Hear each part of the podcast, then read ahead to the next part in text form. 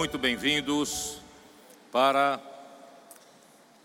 a conferência internacional aqui na estância Árvore da Vida. E nós estamos no segundo dia da conferência e uh, a mensagem que nós vamos abordar agora é já a mensagem de número 6, cujo título é A Vida é a Luz dos homens. A leitura da Bíblia, João capítulo 1, versículos de 4 a 11. Nós não conseguimos terminar ontem a, aquilo que estava proposto, mas nós, eu só queria dizer para vocês que a palavra é vida quando a palavra flui. Por isso que o Espírito, ele é tipificada, tipificado por água.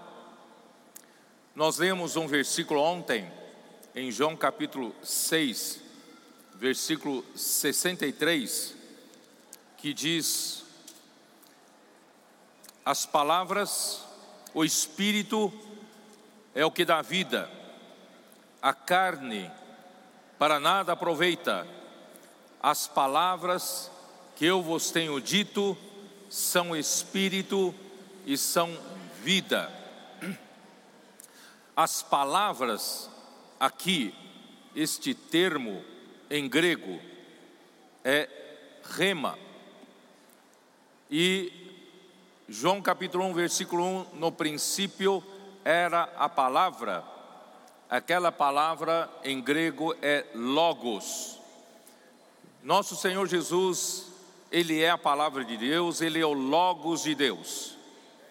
E quando logos chega à sua igreja, que é o corpo de Cristo, esse logos passa a se transformar em rema, porque a palavra passa a correr entre todos os membros do corpo de Cristo. Aí, essa palavra logo se transforma em rema e passa a ser o Espírito. Ele é o Espírito que corre entre os membros do corpo de Cristo. Por isso, em João capítulo 7, versículo 37 diz assim: No último dia, o grande dia da festa, levantou-se Jesus e exclamou: Se alguém tem sede, venha a mim e beba. Quem crer em mim, como diz a Escritura, do seu interior fluirá, fluirão rios de água viva. Isto ele disse com respeito ao Espírito que haviam de receber os que nele crescem, pois o Espírito até aquele momento não fora dado, porque Jesus não havia sido ainda glorificado. Quer dizer, quando nosso Senhor Jesus morreu na cruz, realizou a eterna redenção pelo homem e trouxe o perdão dos nossos pecados e nos reconciliou com Deus e nos deu paz com Deus. E não só isso, ele se tornou o Espírito que entrou em todo aquele que nele crê. Você creu em Jesus? Se você creu em Jesus, você recebeu o Espírito. E o Espírito dentro de você não é um poço de água parada o Espírito que está dentro de você jorra. Aqui diz: quem crer em mim, como diz a Escritura, do seu interior fluirão rios de água viva. Essa água, esse Espírito é essa água que não pode ficar parada. Essa água flui. Em João capítulo 4, Jesus disse à mulher samaritana: que quem beber da água do mundo, da água da busca da satisfação no casamento, nas coisas desse mundo, continuará a ter sede. Versículo 14: Aquele, porém, que beber da água que eu lhe der, nunca mais terá sede, pelo contrário, a água que eu lhe der será nele uma fonte,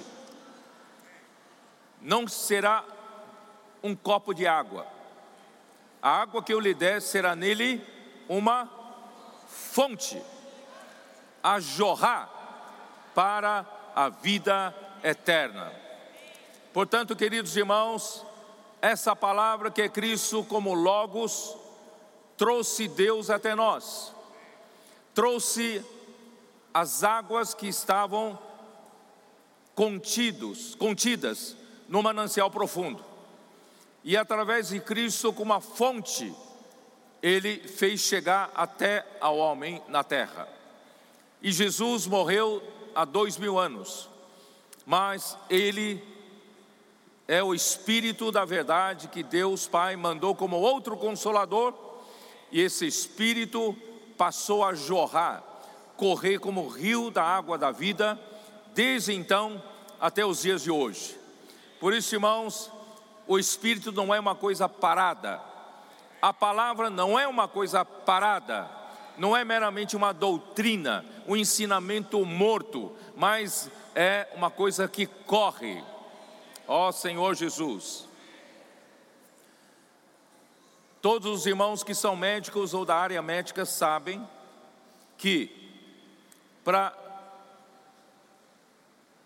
manutenção da vida, para que a vida possa continuar a existir, o sangue que está dentro do nosso corpo precisa correr, precisa fluir para todos os membros do corpo de Cristo.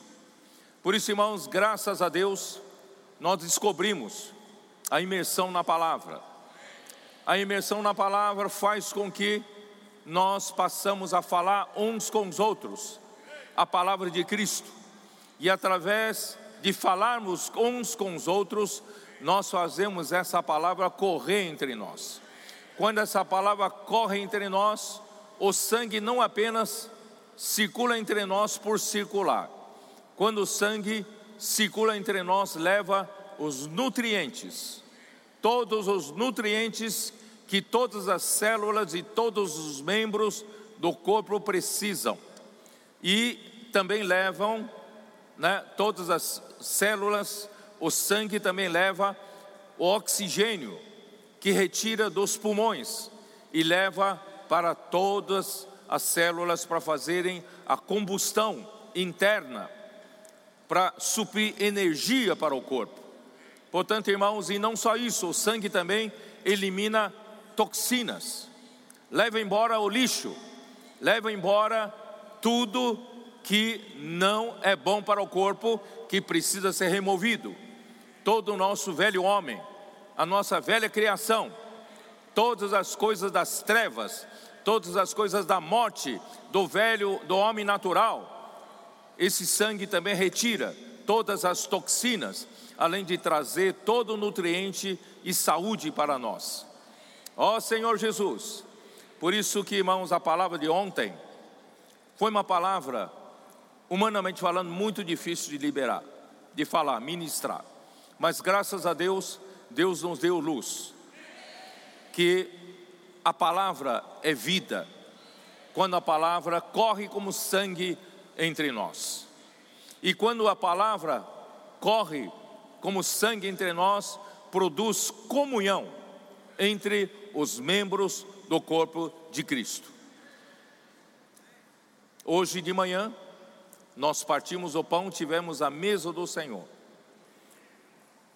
E os símbolos que estavam sobre a mesa, é um pão e um cálice. O pão representa o pão, o corpo de Jesus que foi partido por nós, para que nós pudéssemos ter a comunhão do corpo de Cristo, participássemos como membro desse corpo. E o sangue e o cálice, um só cálice, representa a comunhão do sangue de Cristo. Irmãos, essa comunhão é o que Deus deseja produzir para os membros do corpo de Cristo. Por isso, ontem eu mencionei a primeira epístola de João. Vamos ver de novo. Primeira epístola de João, capítulo 1, versículo 1. O que era desde o princípio, o que temos visto, o que temos, o que temos ouvido, o que temos visto com os nossos próprios olhos, o que contemplamos e as nossas mãos apalparam com respeito ao Verbo da vida, isto é, com respeito à palavra da vida, a palavra que conduz vida, a palavra que leva vida, a palavra é um veículo que leva a vida até o homem. E quem é essa palavra da vida? O próprio Cristo. E a vida se manifestou, e nós a temos visto, e dela damos testemunho, e vô-lo anunciamos a vida eterna, a qual estava com o Pai e nos foi manifestada. Irmãos, Jesus Cristo não somente é a palavra que conduz a vida, mas aqui nos afirma que Jesus Cristo é a própria vida eterna. Então, Jesus Cristo não só é o veículo que conduz a vida de Deus, mas Jesus Cristo é a própria vida eterna que Deus quer fazer fluir até nós. Por isso, o que, versículo 3: o que temos visto e ouvido, anunciamos também a vós outros, para que vós igualmente mantenhais comunhão conosco.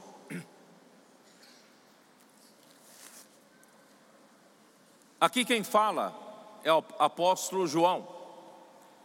Apóstolo João, na sua época, ele era o canal dispensador da graça de Deus para a igreja de Deus. E ele tinha a obrigação de anunciar essa palavra, o que temos visto, o que temos ouvido, anunciamos também a vós outros, que é a palavra da vida. E essa palavra que João anunciava era a palavra profética da época. E a palavra profética, irmão, tinha que circular entre os membros do corpo de Cristo. E quando essa palavra circulava, produzia comunhão, produzia a comunhão com os apóstolos, com quem fala, com o canal dispensador da graça de Deus. Mas essa comunhão não é somente com os apóstolos. Os apóstolos são apenas um meio de ligação, apenas um canal para ligar com a fonte. E quem é a fonte? Ora, a nossa comunhão é com o Pai e com seu Filho Jesus Cristo. Irmãos, Deus Pai é a fonte da vida. E a nossa comunhão, irmãos, tem como fonte Deus Pai e com seu Filho Jesus Cristo. E nós hoje temos que prosseguir, porque aqui diz: a vida estava nele, e a vida era a luz dos homens. A luz resplandece nas trevas, e as trevas não prevaleceram contra ela.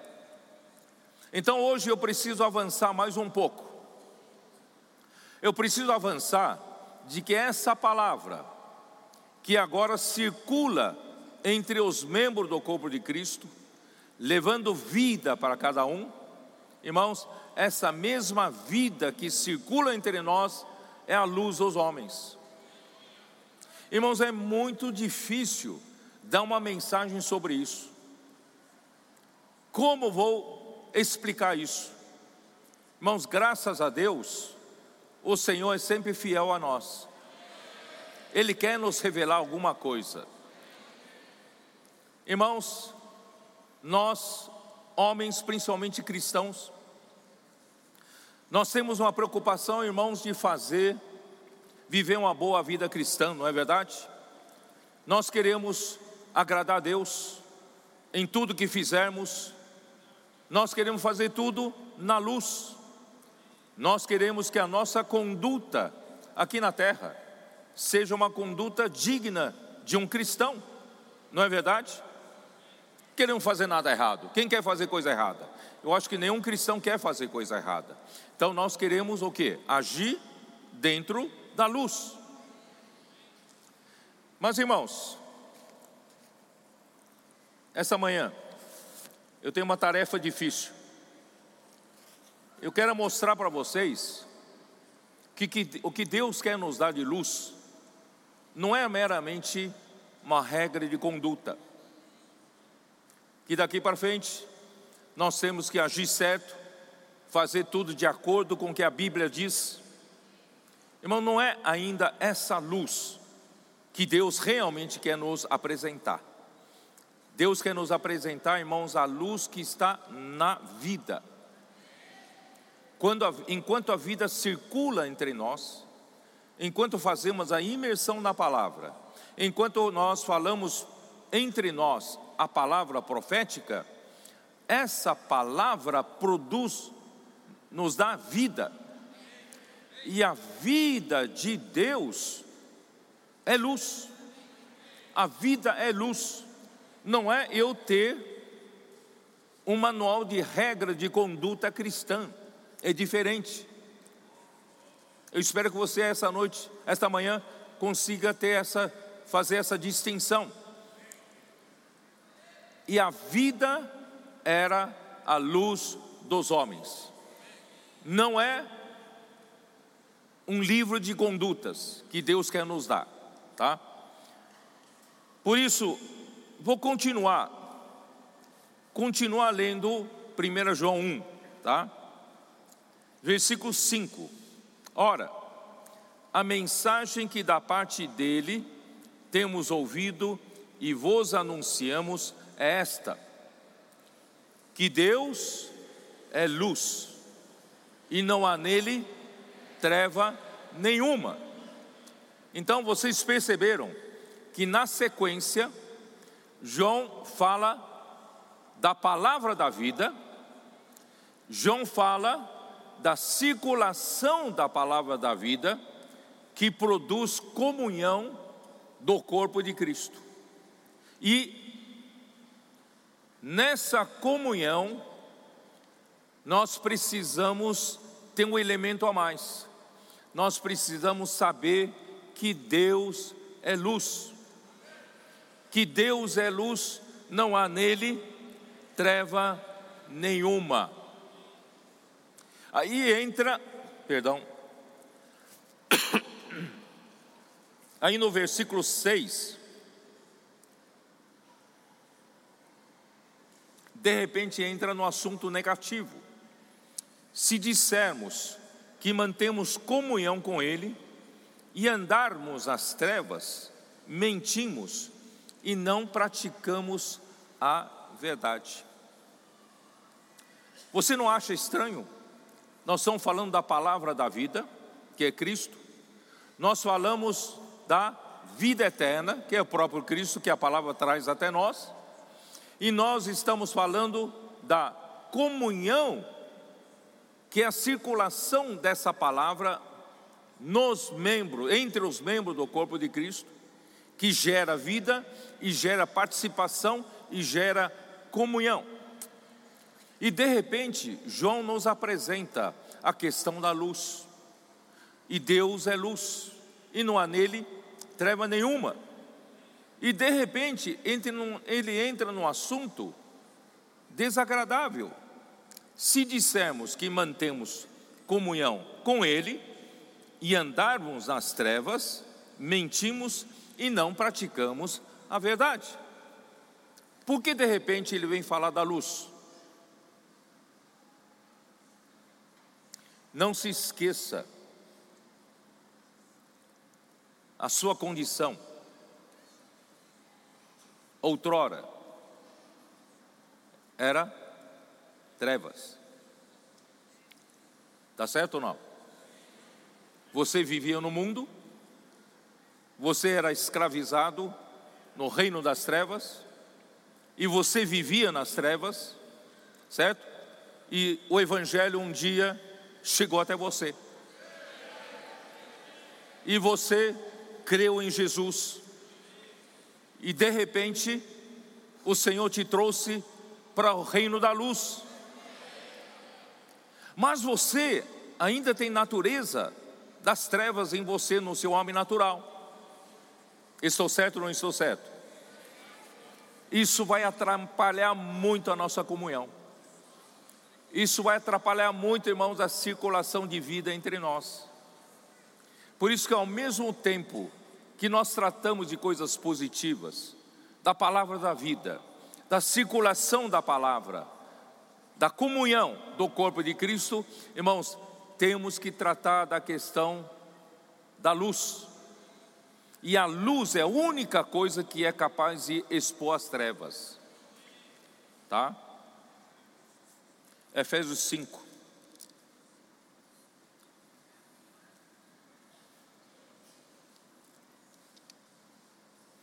Versículo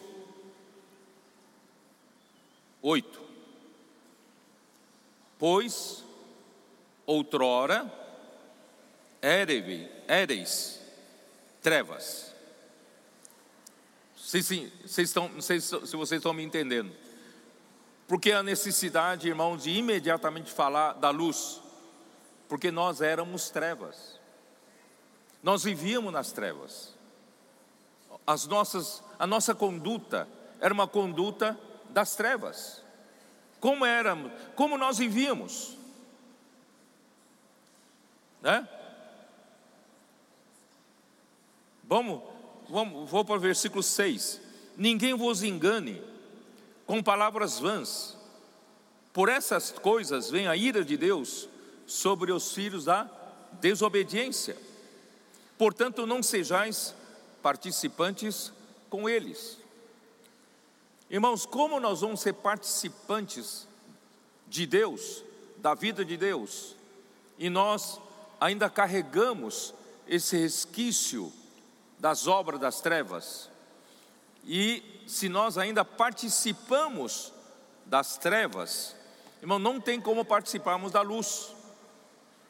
Então é um assunto que tem que ser tratado, ou não?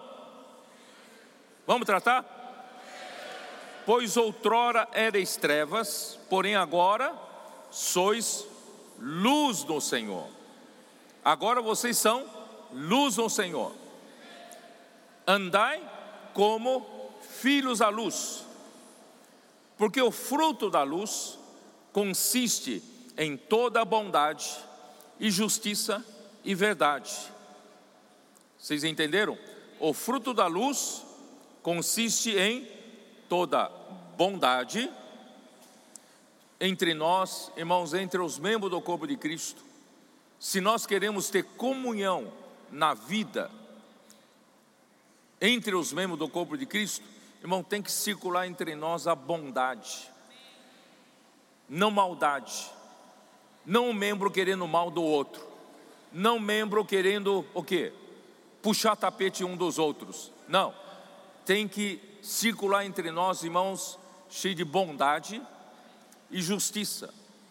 Não injustiça, justiça e verdade.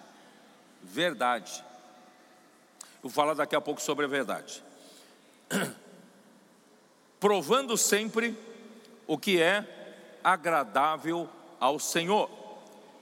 E não sejais cúmplices nas obras infrutíferas das, das trevas, antes, porém, reprovai-as. Irmãos, Deus está trazendo a Sua palavra para nós, e a palavra nos chega como vida, e a, na vida, a, a, e a vida é a luz dos homens. Irmãos, então nós que estamos recebendo a palavra profética, fazendo imersão na palavra profética, irmãos, nós não temos nada a ver com as obras infrutíferas das trevas. Por isso, não seja cúmplice dessas obras. Você tem que sair do muro, sair de cima do muro. Você precisa se definir. Ou você é pela luz ou você é pelas trevas. Se você está aqui entre nós, porém ainda tem ligação com as trevas, com a ligação com as obras da desobediência, com a palavra negativa que é morte, irmãos, você tem que se definir. Saia de cima do muro. Reprove as obras das trevas. Venha para a luz. Lá em segunda, segundo livro das Crônicas, capítulo 20, quando o rei Josafá ficou desesperado, vieram um número tão grande de inimigos contra Judá, não tinha como vencer. Ele então pediu ajuda de Deus, Deus mandou um profeta, e o profeta disse para eles: Não se preocupe, essa peleja não é vossa, essa peleja é de Deus. Mas também não quer dizer que Deus vai lutar e eu vou ficar aqui de braços cruzados, não. O profeta disse o seguinte: vocês precisam estar prontos. E ali diz assim: tomai posição. Você está do lado de Deus? Então você precisa sair de cima do muro. Você precisa tomar posição. Toma posição pela, pela luz. Reprove as obras das trevas. Versículo 12: Porque o que eles fazem em oculto, o só referir é vergonha. Irmãos, quem faz a obra das trevas faz em oculto cria perfis falsos, usa palavras enganadoras, o que eles fazem em oculto, irmãos, ou só referir é vergonha. Mas todas as coisas, quando reprovadas pela luz, se tornam manifestas. Porque tudo que se manifesta é luz a luz é muito forte. Irmãos, a luz, não tem como as trevas brigar, brigarem com a luz. Eu uma vez, acabou energia no meu prédio e não havia ainda instalado gerador. Eu desci para a garagem do meu prédio, não tem, não, garagem do meu prédio não tem janela nenhuma, não entra fresta de luz nenhuma. E desci, cheguei na, na garagem. Quando dei alguns passos, eu pedi referência. Não sabia para que direção estava indo, porque era o que? Era trevas totais. Conseguia ver um palmo da, à frente do meu nariz.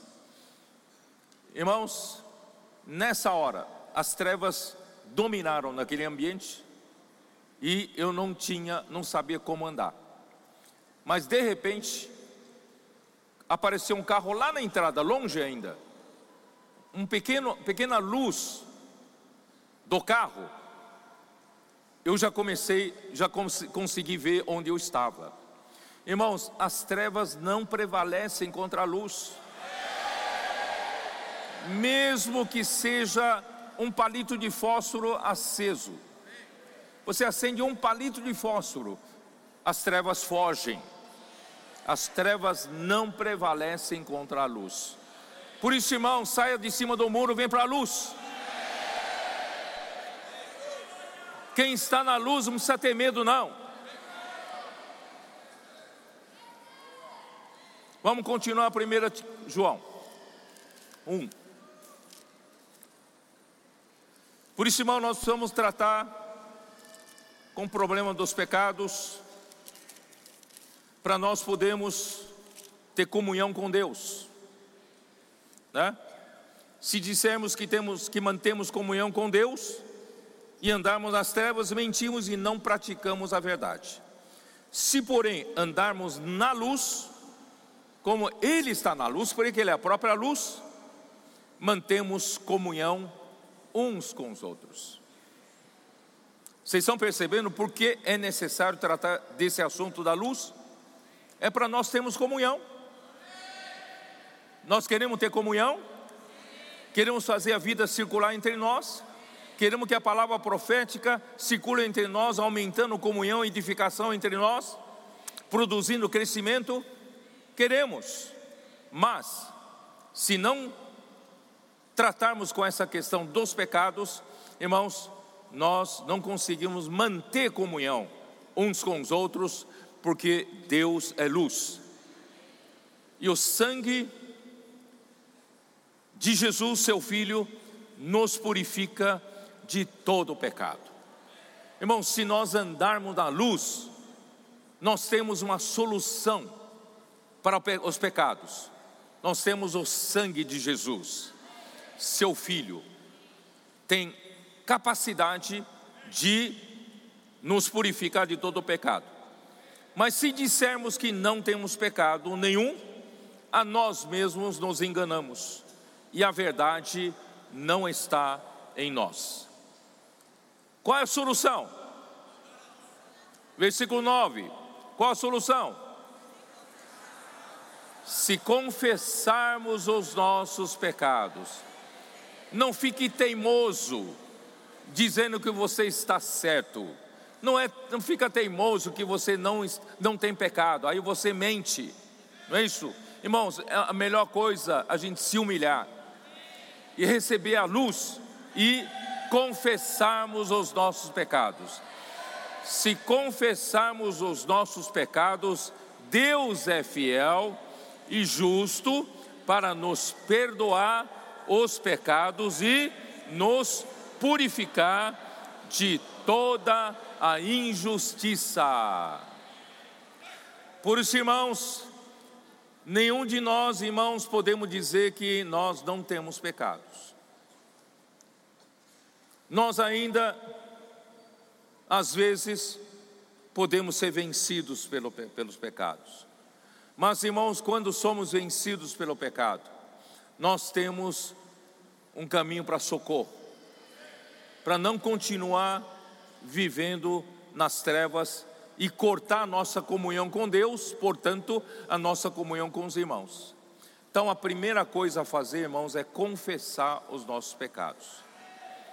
E se confessarmos, Deus é fiel e justo para perdoar os pecados e nos purificar de toda injustiça. Mas se dissermos que não temos cometido pecado, fazemos-lo mentiroso e a sua palavra não está em nós. Essa palavra que está circulando entre nós, se você mentir e não viver na luz, a palavra não está mais em você. Ó oh, Senhor Jesus. Aí entra no outro assunto. Olha como João é maravilhoso. João não quer nos levar a ter experiência da superfície da letra. João quer nos levar para o alto. Olhar as coisas lá de cima.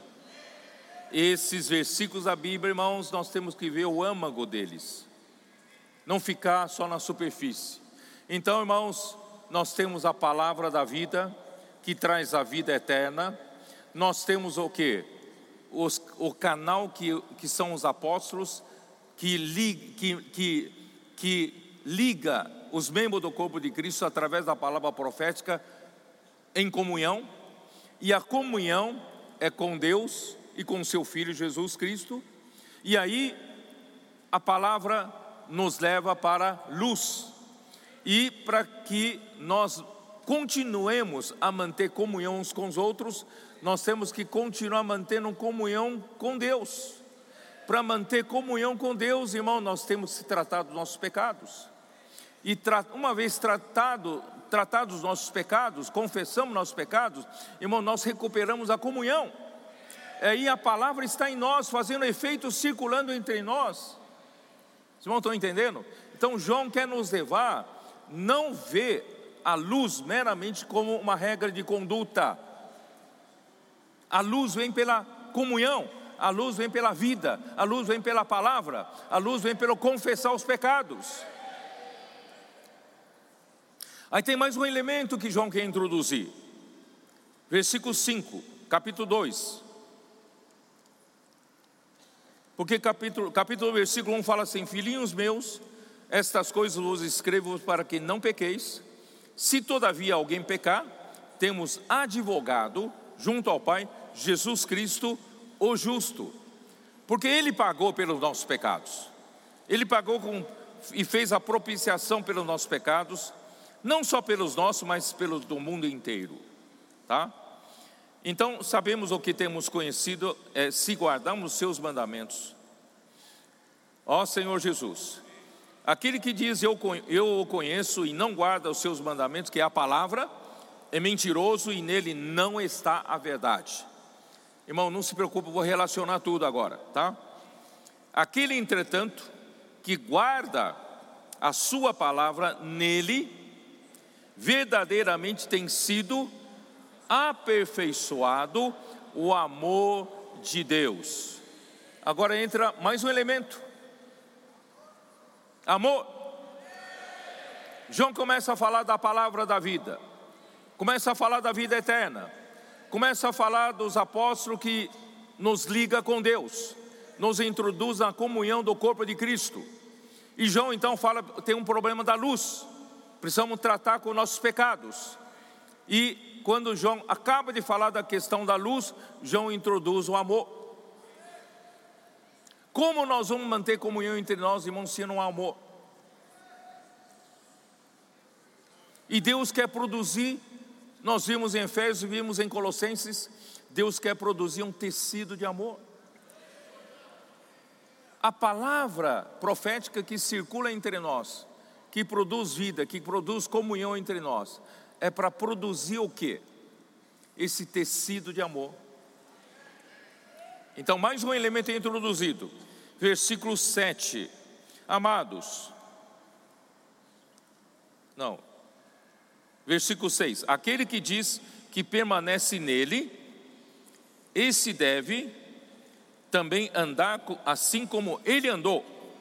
Amados, não vos escrevo novo escrevo um mandamento novo, senão um mandamento antigo, o qual desde o princípio tivestes. Esse mandamento antigo é a palavra que vocês ouviram. A palavra de Deus é mandamento. Todavia vos escrevo um novo mandamento, aquilo que é verdadeiro nele e também em vós. Vocês viram? a palavra de Deus é um mandamento, esse mandamento é verdadeiro em Deus e verdadeiro em nós. Por quê? Porque as trevas se vão dissipando e a verdadeira luz já brilha. A verdadeira luz já brilha. Não é meramente a luz da letra, não é meramente a regra de conduta, mas é a verdadeira luz que está em Deus, que está na palavra, que está na vida de Deus. Aí, irmãos, versículo 9 nos traz mais um elemento: aquele que diz está na luz e odeia a seu irmão, até agora está nas trevas. Então não temos somente um problema de pecados, nós temos um problema no relacionamento nosso que é odiar irmãos.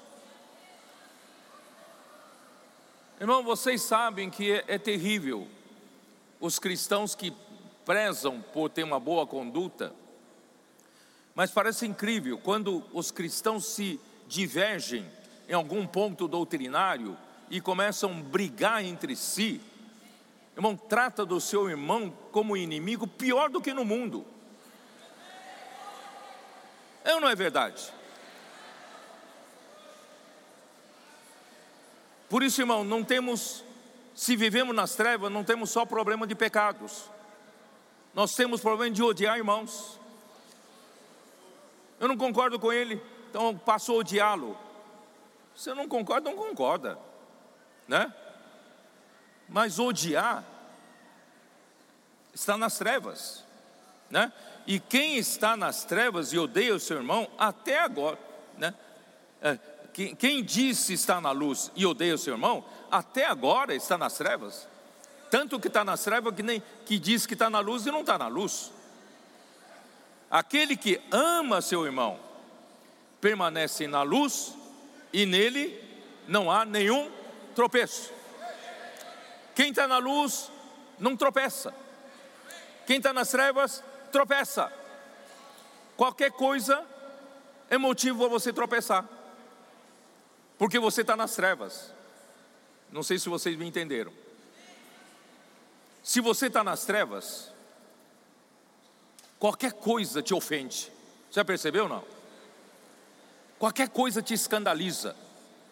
Você é tão crítico, tão crítico, que qualquer coisa que acontece na igreja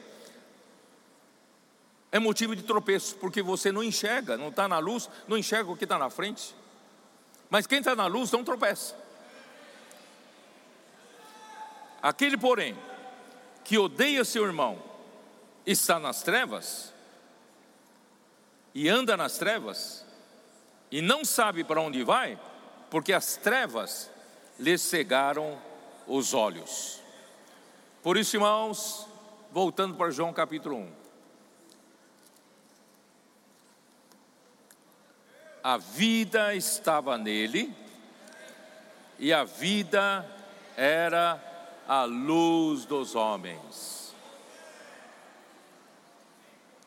Até agora, irmãos, eu segui o Espírito falar o que ele quer falar.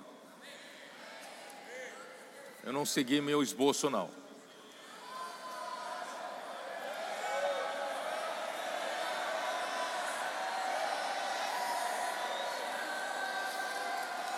Então a luz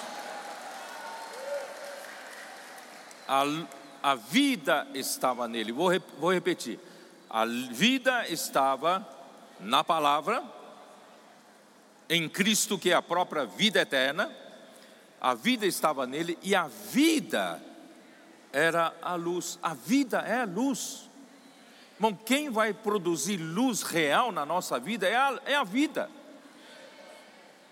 Por isso, irmãos, quando nós estamos na vida, fazendo circular a vida através da imersão na palavra, irmão, essa vida nos traz luz. Não é porque alguém diz é proibido fazer isso, é proibido fazer aquilo, não. A vida é luz para mim. E a luz resplandece nas trevas, e as trevas não prevaleceram contra ela. É só acender um palito de fósforo, você ilumina todo o ambiente.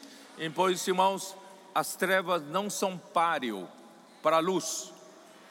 Por isso, irmãos, é melhor a gente andar na luz, não é? Antes de continuar, eu preciso entrar no versículo 14 de João 1. Vamos lá? Versículo 14.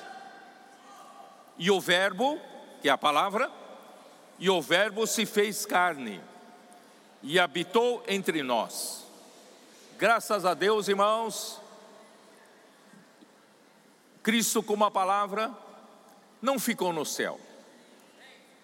Ele sabia da nossa necessidade, e Deus, o Deus riquíssimo, que é o Deus doador desse universo, Ele quer se doar para homem que é receptor. Então, mesmo que o homem tenha caído, sendo cati, né, levado em cativo para o império das trevas, mas e se tornou carne, a palavra se fez carne, o Verbo se fez carne, se tornou um de nós e habitou entre nós. Esse habitar aqui é, é o verbo de tabernáculo, né? Armou o tabernáculo entre nós. Isso eu vou falar em outra mensagem. Cheio de graça e de verdade. Jesus, como a palavra, trouxe vida, trouxe luz para nós e trouxe a graça e trouxe a verdade. Então, essa manhã eu tenho que explicar para vocês o seguinte: de onde vem a graça? Capítulo 2 de Efésios, ali fala, vamos dar uma olhada. Capítulo 2 de Efésios, ele fala que a graça chegou até nós e nos salvou. Capítulo 2 de Efésios fala assim: Versículo 1: Ele, ele os deu vida, estando vós mortos nos vossos delitos e pecados, nos quais andastes outrora, segundo o curso desse mundo, segundo o príncipe da potestade do ar e do espírito que agora atua nos filhos da desobediência. Vocês veem que o nosso problema, o problema do homem é a desobediência entre os quais também todos nós andamos outrora, segundo as inclinações da nossa carne, fazendo a vontade da carne e dos pensamentos, e éramos, por natureza, irmãos filhos da ira, como também os demais. Irmão, nós estávamos nessa situação lamentável, entre os filhos da desobediência, estavam debaixo do comando do Espírito que agora atua nos filhos da desobediência e continua atuando. Nós fazemos a vontade da nossa carne. Mas, irmãos, versículo 4: Mas Deus, sendo rico em misericórdia, por causa do grande amor com que nos amou, estando nós mortos em nossos delitos, nos deu vida, juntamente com Cristo, pela graça sois salvos. Você consegue ligar a graça aqui com o quê? A graça veio até o homem de graça por causa do grande amor de Deus. Se Deus não fosse o próprio amor, se não, se Deus não nos amasse com seu grande amor, irmãos, a graça não chegaria até nós. O que, que é graça, irmãos? Graça é Deus em Cristo como um veículo, fazendo chegar até nós todas as riquezas de Deus, toda sorte de bênção espiritual nos lugares celestiais, a vida de Deus, a natureza de Deus, os atributos divinos, né? até mesmo Cristo, a sua vida humana perfeita, que depois ele viveu, está nessa graça. Então, Deus quer nos dar, pelo amor dele, nos dá tudo que o homem precisa para viver uma vida segundo a vontade de Deus. Isso é a graça, e não se paga um centavo por isso. Você e eu recebemos de graça. O Filho de Deus pagou todo o preço, mas nós apenas dizemos Ó oh, Senhor Jesus, eu creio em Ti. Você recebeu de graça a Cristo e por meio de Cristo, Deus é desfrutado por você como graça, como rio da graça. Então, irmãos, Deus é amor e Deus deseja nos dar Ele mesmo como a graça. Então, Deus lá no céu é amor, e mandou Cristo vir aqui na terra se tornar homem. Quando chegou aqui na, aqui na terra, ele se tornou o quê? A graça. Vocês entenderam ou não? São as duas pontas da mesma coisa. O amor que nós recebemos, na outra ponta, na ponta de cima, na, a graça que nós recebemos, na ponta do céu é amor. Se você desfruta da graça, você está desfrutando do amor. Então o Verbo se fez carne e habitou entre nós, cheio de graça e de verdade. E a verdade veio por onde? É, nós não acabamos de ler em 1 João 1, dá uma olhada. Nós não acabamos de ler 1 João? Que o que, que ele diz? Hein?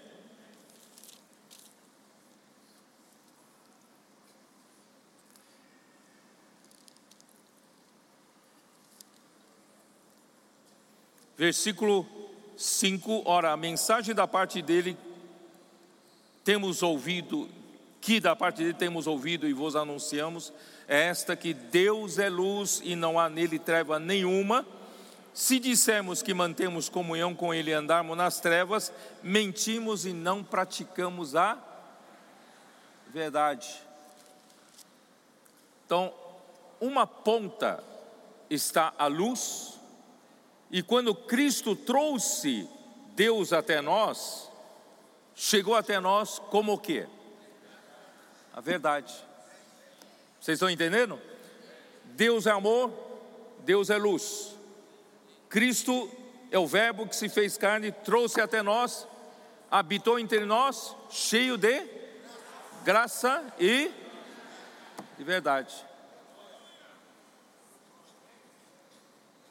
Agora você entende, essas coisas estão todas ligadas. Agora precisam avançar mais um pouco. Só avançar. Ó oh, Senhor Jesus. João capítulo 8.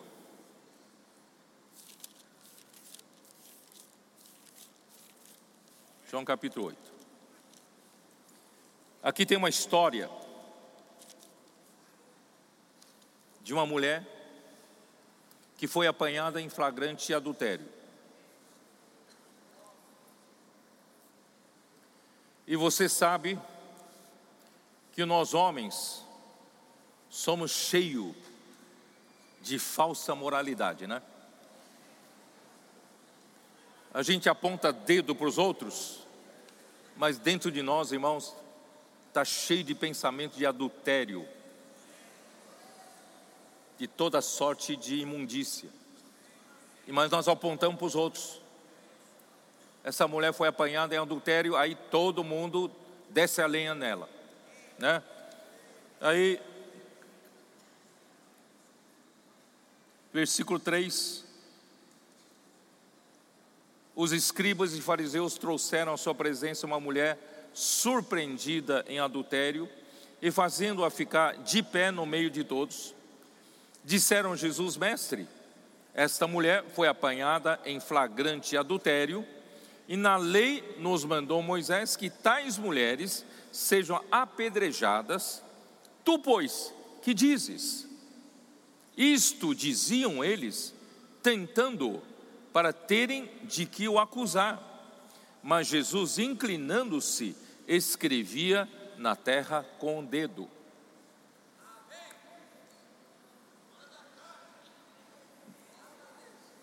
Qual era o propósito dos escribas e fariseus trazerem essa difícil questão diante de Jesus, porque eles queriam acusar Jesus. Se Jesus fala, não, se a lei de Moisés mandou jogar pedra, vamos matá-la. Pronto, Jesus não tem amor. Mas se Jesus falasse, não, não mata não, deixa ela, coitada. Então Jesus está indo contra a lei. Não é difícil? Difícil? De um jeito ou de outro, eles iriam acusar Jesus. E Jesus é cheio de sabedoria. Ele passou a escrever no chão. Versículo 9. Mas ouvindo eles, perdão, onde eu estou. Ah, versículo 7. Como insistisse na pergunta, porque eles ficaram incomodados, incomodados. Jesus não, Jesus não respondia. Como insistisse na pergunta, Jesus se levantou e lhes disse: Aquele, aquele dentre vós, que dentre vós estiver sem pecado, seja então o primeiro que lhe atire a pedra. Aí, tornando a inclinar-se, continuou a escrever no chão. Ah, essa palavra me incomodou.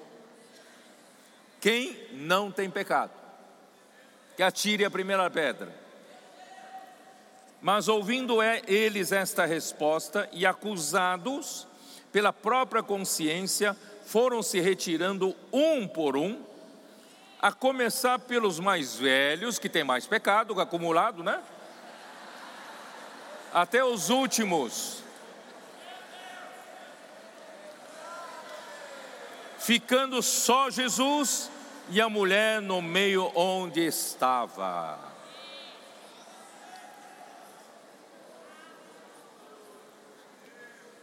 Sumiram todos, todos foram, sem falar uma palavra, foram se retirando.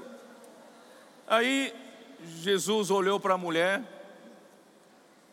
erguendo-se erguendo Jesus e não vendo a ninguém mais além da mulher, perguntou-lhe: mulher, onde estão aqueles seus acusadores? Ninguém te condenou? Sumiram todos?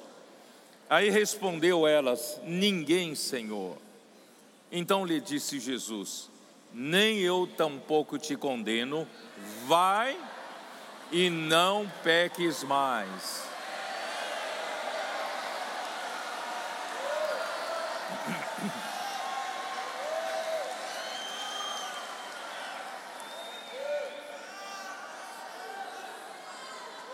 Mas aí, com essa ilustração, versículo 12 vai nos trazer luz. Versículo 12 diz assim: De novo lhes falava Jesus, dizendo: Eu sou a luz do mundo, quem me segue não andará nas trevas, pelo contrário, terá a luz da vida. Vamos ler junto comigo? De novo lhes falava Jesus, dizendo: Eu sou a luz do mundo. Quem me segue não andará nas trevas, pelo contrário, terá a luz da vida.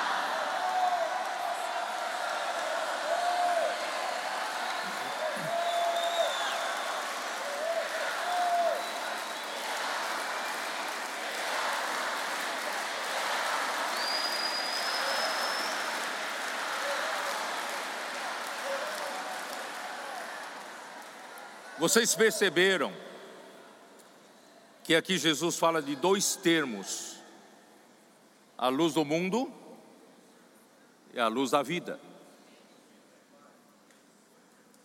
Qual a diferença? Qual a diferença? Todos que estavam ali, os acusadores da mulher, apertando a Jesus, Jesus se levantou e disse: Quem dentre vós que esteja sem pecado, seja o primeiro a atirar-lhe atirar uma pedra, a pedra. E sentou-se. Essa palavra de Jesus, irmãos, é a luz do mundo. Jesus trouxe a luz do mundo. E aqueles acusadores da mulher foram iluminados perceberam que são todos hipócritas, todos eles são falsos moralistas, que acusam os outros, eles mesmos por dentro são cheios de pecados.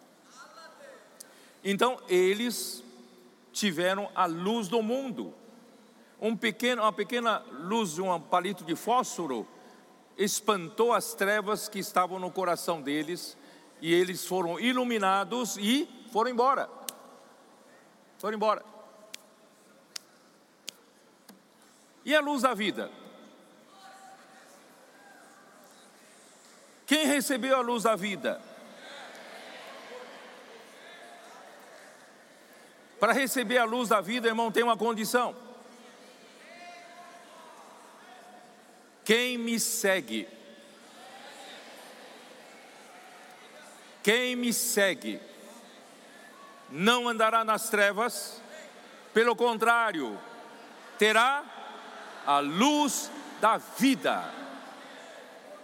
Irmãos, nós somos membro do corpo de Cristo. Nós somos a igreja do Senhor. Nessa era final, trabalhadores da última hora, nós queremos seguir o Senhor. E quem segue o Senhor, irmãos, terá a luz da vida. Quem for obediente à palavra do Senhor, quem está permitindo que a palavra circule entre nós, irmão, está recebendo a luz da vida. O único, a única que permaneceu ali, irmãos, era a mulher. Onde estão os teus acusadores? Ninguém te, te condenou, ninguém. Aí ficou só ela. Mas não quer dizer que ela seguiu o Senhor. Então o Senhor recomenda: vai e não peques mais. Em outras palavras, seja uma seguidora. Me siga. Certo, irmãos? Então, irmãos, nós somos esses seguidores. Nós queremos ganhar a luz da vida.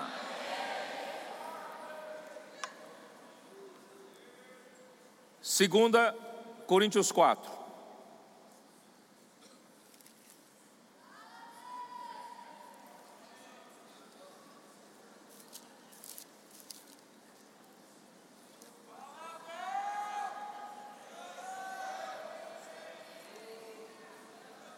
Versículo 4.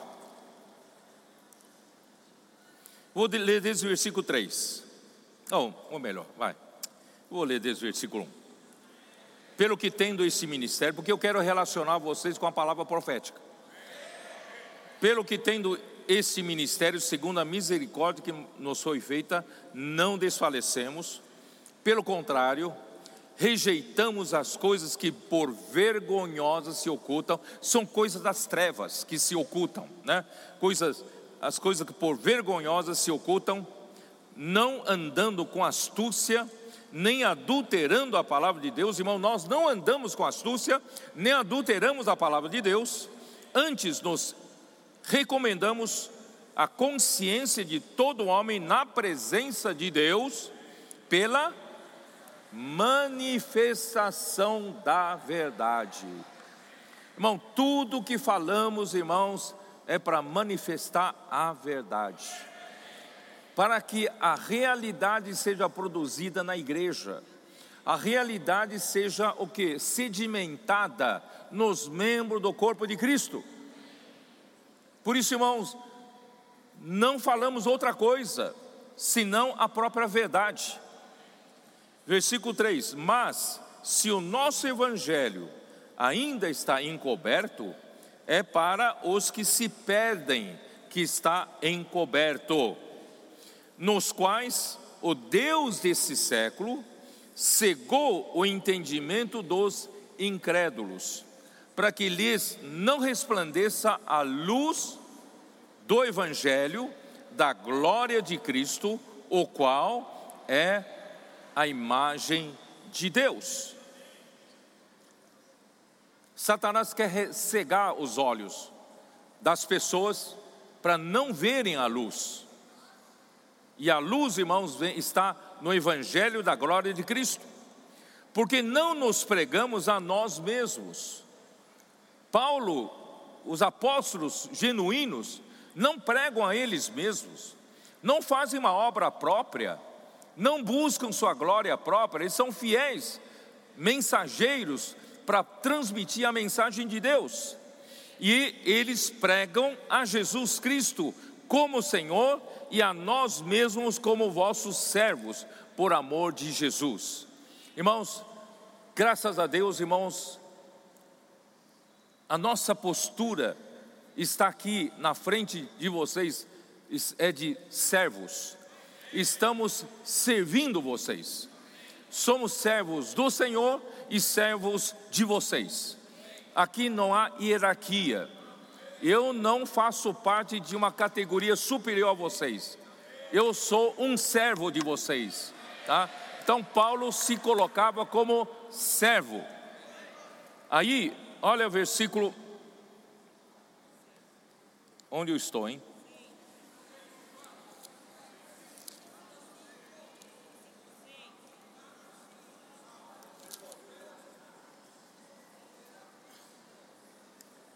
Versículo 5, não é isso? Porque não nos pregamos a nós mesmos, mas a, Jesus, a Cristo Jesus como Senhor e a nós mesmos como vossos servos por amor de Jesus. Olha o versículo 6: Porque Deus que disse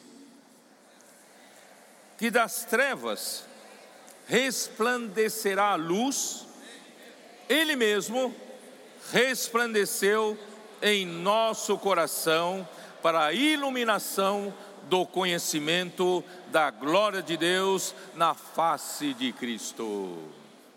Esse é o Evangelho da glória de Cristo, que traz a luz que resplandece em nossos corações. Em 2 Coríntios 3,18, o que, que essa luz da glória vai fazer?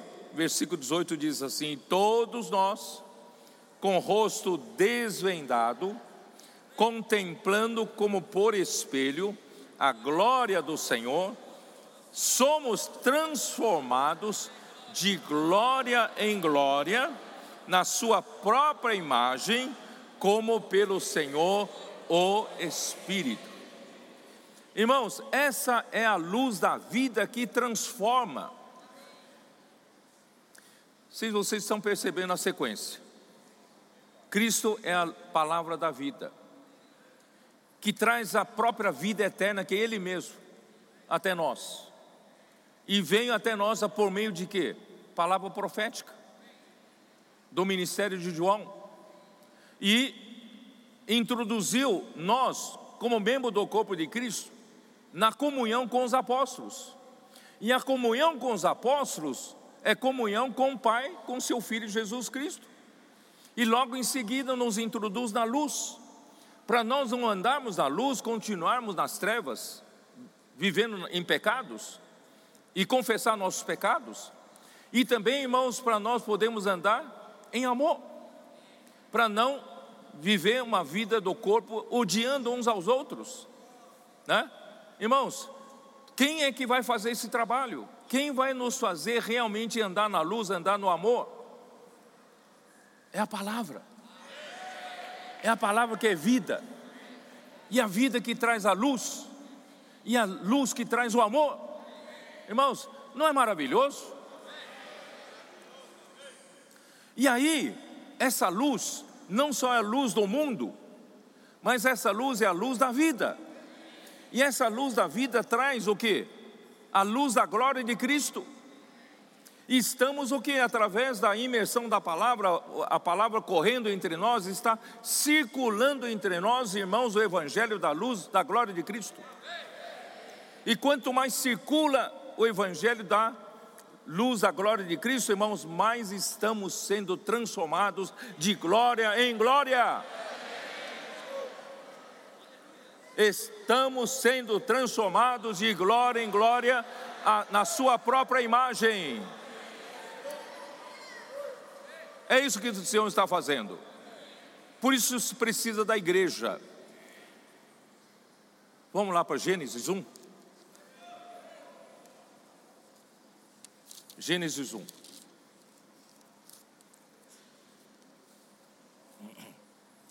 Eu não saí, da, não saí do esboço da mensagem 5, tá? Era tudo isso que eu queria falar ontem.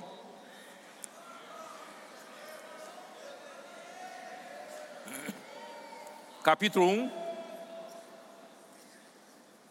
versículo 3. Disse Deus: haja luz e houve luz. Olha como Deus é, é poderoso. Ele não precisa ficar fazendo as atividades com as suas mãos para poder criar as coisas. Irmãos, quem cria é a palavra. Nosso Deus Pai, é só abrir a boca dele. Quando ele abre, ele abre a boca, o filho sai, a palavra sai. E quando a palavra sai, a obra de Deus é feita, de acordo com o que ele deseja. Então Deus apenas abriu a boca e disse: haja luz, e houve luz. E viu Deus que a luz era boa, e fez separação entre a luz e as trevas. Chamou Deus a luz dia e as trevas noite. Houve tarde e manhã, o primeiro dia.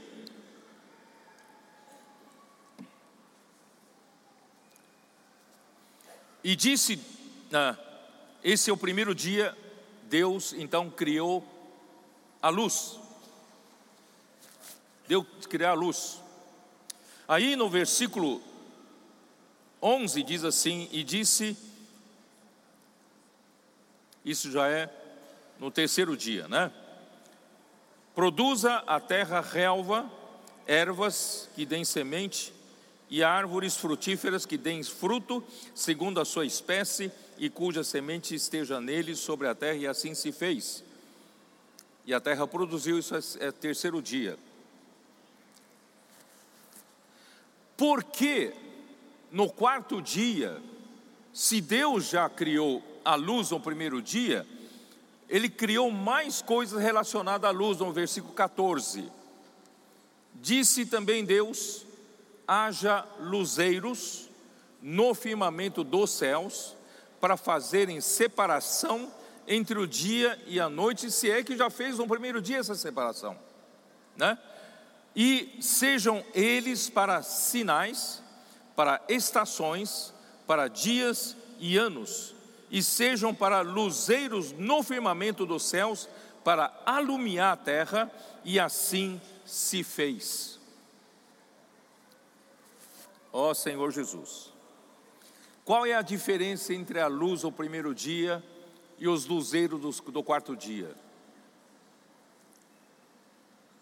A luz do primeiro dia é uma luz difusa, simplesmente veio a luz, veio uma iluminação, mas você não vê a fonte de iluminação, se vocês estão entendendo. É uma luz difusa, uma luz genérica, tá? Aí então, essa luz sustenta a vida no seu primeiro estágio, que é que são as relvas e a erva e árvores. Mas para sustentar vidas superiores, precisa do sol, precisa da lua, são necessárias as estrelas. Vocês entenderam? Então, os luzeiros do quarto dia complementam a luz do primeiro dia. Vai ser difícil explicar para vocês. A luz do primeiro dia é como a luz do mundo, que iluminou aqueles acusadores da mulher, certo? Eles perceberam que eles não eram tão morais quanto eles achavam que eram, e foram embora. E a luz do quarto dia é a luz da vida que faz a vida crescer, amadurecer e fazer a vontade de Deus, trazer realidade, a graça e a verdade.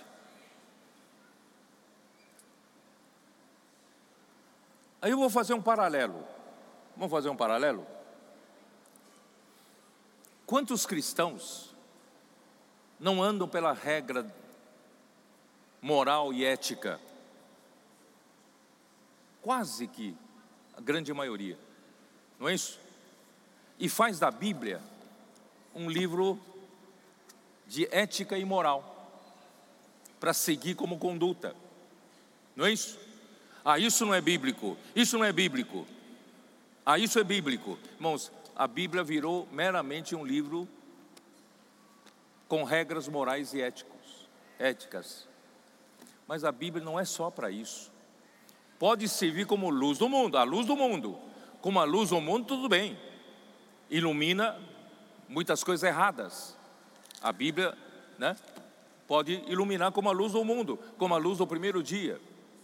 Mas para produzir vida como Deus quer, para fazer a vontade dele, vai precisar dos luzeiros do quarto dia.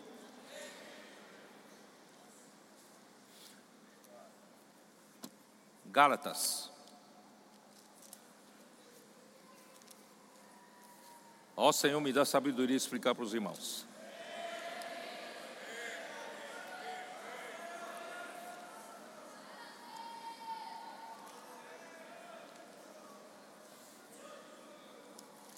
Gálatas 3, versículo 23.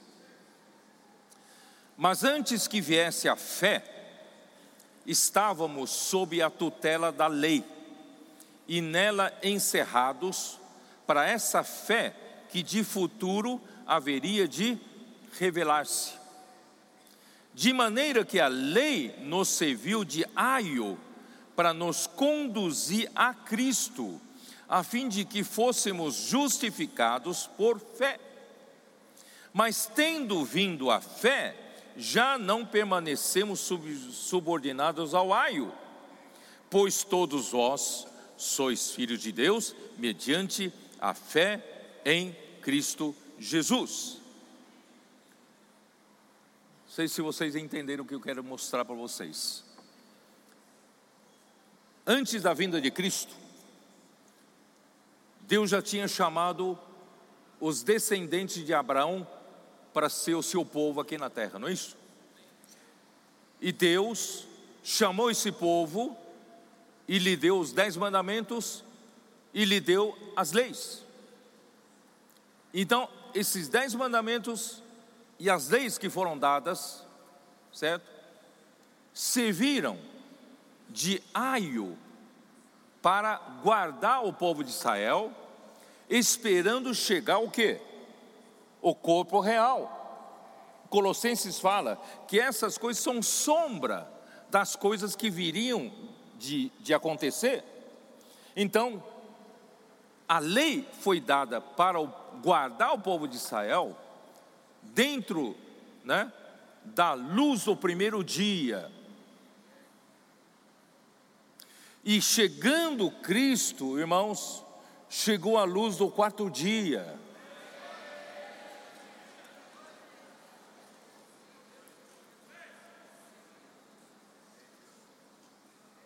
Aí chegou o corpo real. Então, nesse primeiro período, na luz do primeiro dia, irmãos, o homem tinha a lei apenas como regra de conduta, não é isso?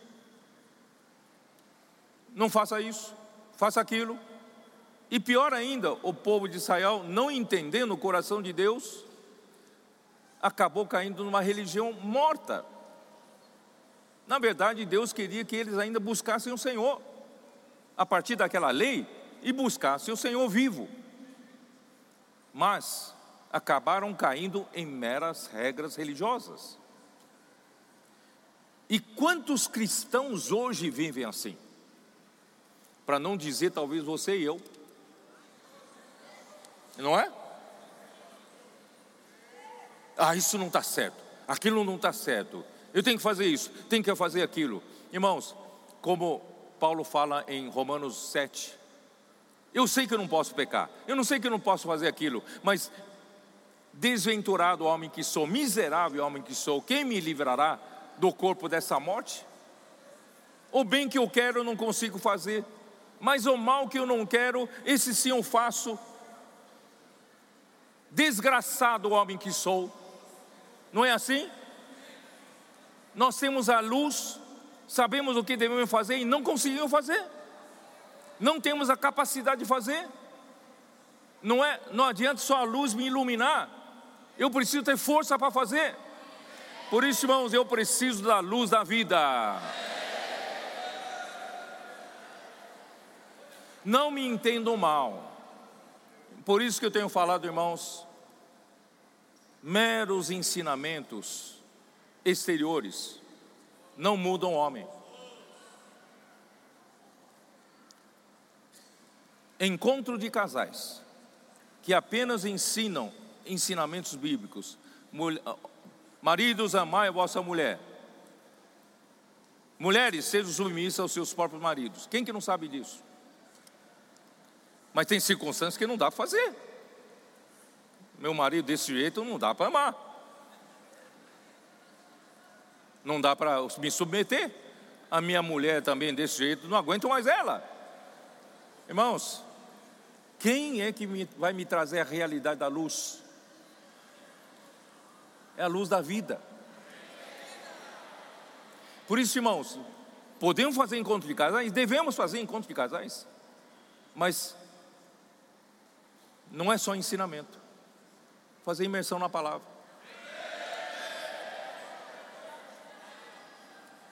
Ajudar o casal a entrar na palavra profética a fazer circular a palavra como sangue. Essa palavra vai trazer realidade, essa palavra vai trazer vida, essa palavra vai, vai nos dar capacidade de amar uns aos outros. Eu não consigo amar aquele irmão, aquela irmã, mas irmãos, essa palavra correndo, de repente, sem saber, eu estou amando. Irmão, não é minha capacidade, não é regra de conduta, é a luz da vida. Por isso que nosso Senhor, irmãos, em Lucas capítulo 1, diz: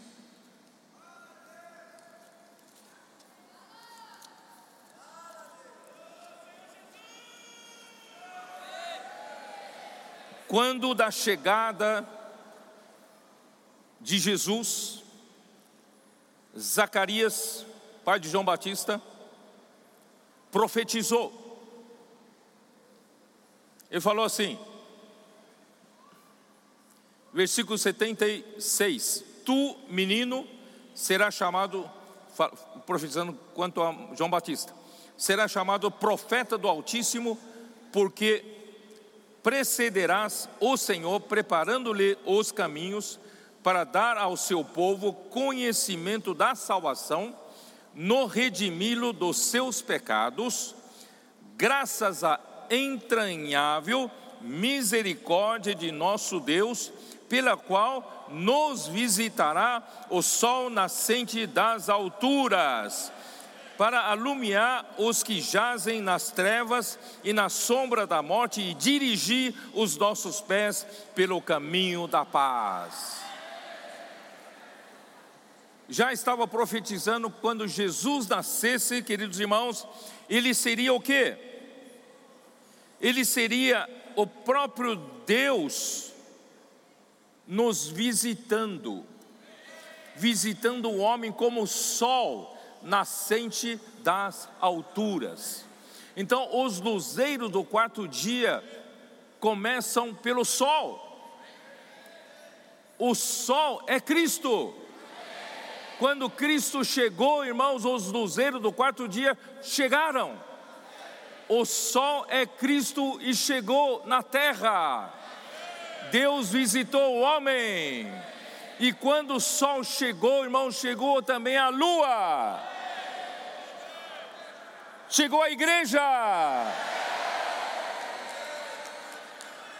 A igreja, como a lua, não tem luz própria. A igreja depende do sol para iluminar a igreja re, reflete a luz de Cristo. Cristo é o sol, a igreja é a lua, e as estrelas são os mensageiros, os que transmitem fielmente mensagem de Deus. Sei se vocês entenderam que eu quero chegar.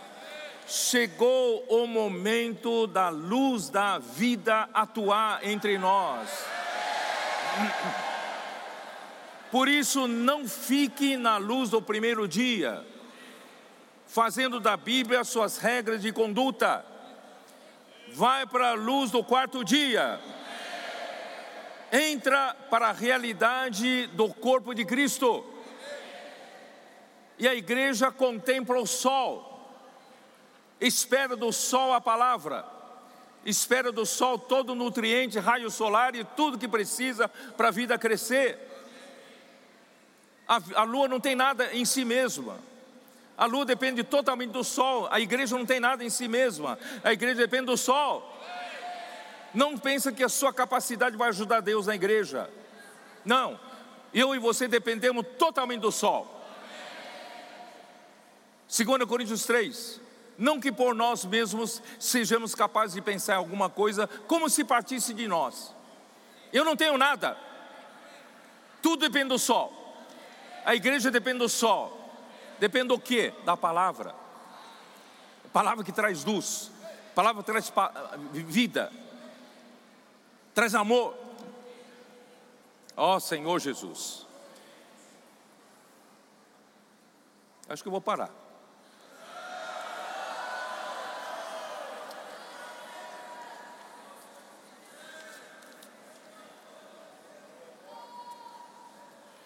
Deus quer nos tirar, irmãos, dessa vida das trevas, dessa falsa moralidade, de apontar dedo para os outros, mas vamos viver na luz. E o único que pode nos dar força para viver na luz, irmãos, essa luz, essa palavra, e a palavra que traz a luz, traz a vida, e a vida é luz dos homens, e quer nos tirar das trevas. Irmãos, graças a Deus, a partir de 2017, 18, quando começamos, o Senhor começou a nos ministrar a palavra sobre entusiasmo, excelência, inclusão, as coisas começaram a mudar. E depois o Senhor começou a falar do esplâncano de Cristo, fez com que, irmãos, até então, nós estávamos todos na luz do primeiro dia ainda, e e, e, acusando um ao outro, achando defeito um dos outros. Havia ainda um ambiente entre nós de muita competição, um puxar tapete do outro, muita, muito ambiente ainda de, de inveja, de maledicência, de críticas. Mas graças a Deus, irmãos, 2017, 2018 para cá, irmãos, as coisas foram diminuindo.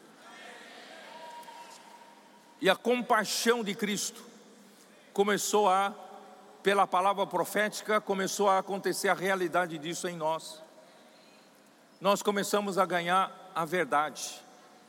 Deus está, através do livro de Efésios, começou a nos mostrar, é um rio da graça que está passando por nós. E nós somos esses canais para fluir rio da graça, saímos para ruas, pregar evangelho, fazer reportagem, trazer pessoas para a igreja, montamos rede de cuidado na, nas igrejas para receber esses novos.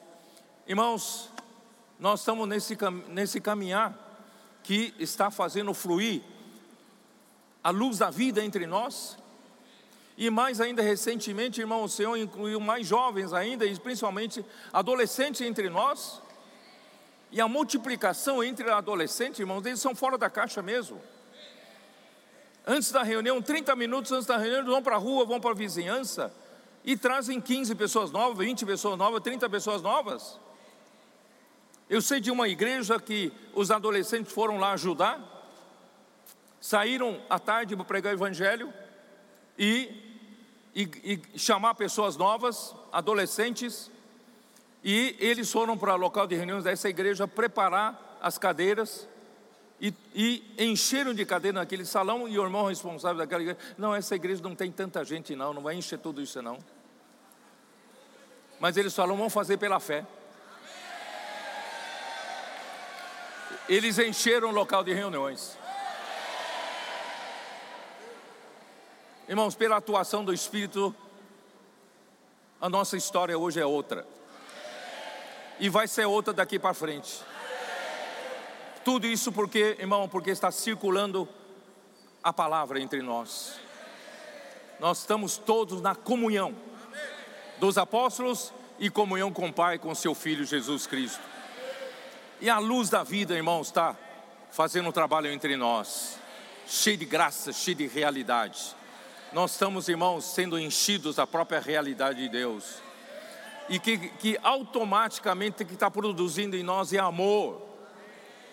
Estamos substituindo ódio por amor, amando uns aos outros, tecendo um tecido de amor. Irmãos, no fim, o que está acontecendo, irmãos?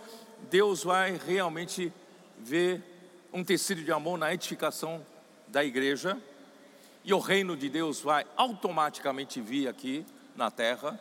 Irmãos, eu quero reinar com Cristo durante mil anos. Dessa forma, a luz da vida, que é a luz da glória de Cristo, da glória de Deus em Cristo, está nos transformando.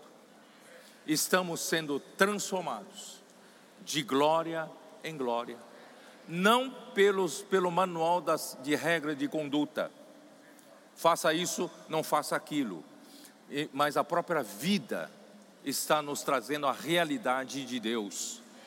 Irmão, nós estamos sendo transformados, introduzidos na própria glória do Senhor e sendo inseridos na glória de Deus.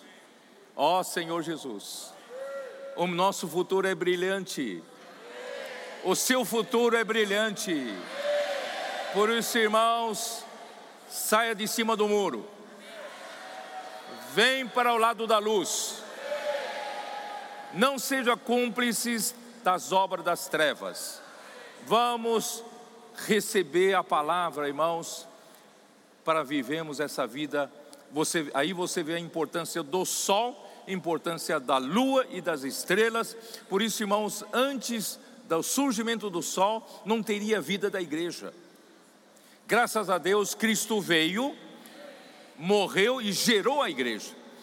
E hoje é possível ter lua. Tendo lua, irmãos, tá, tem circulação de sangue. Hoje a palavra cheia de vida está circulando entre nós como sangue, como vida. E estamos fazendo a vontade de Deus. Senhor abençoe vocês. Amém.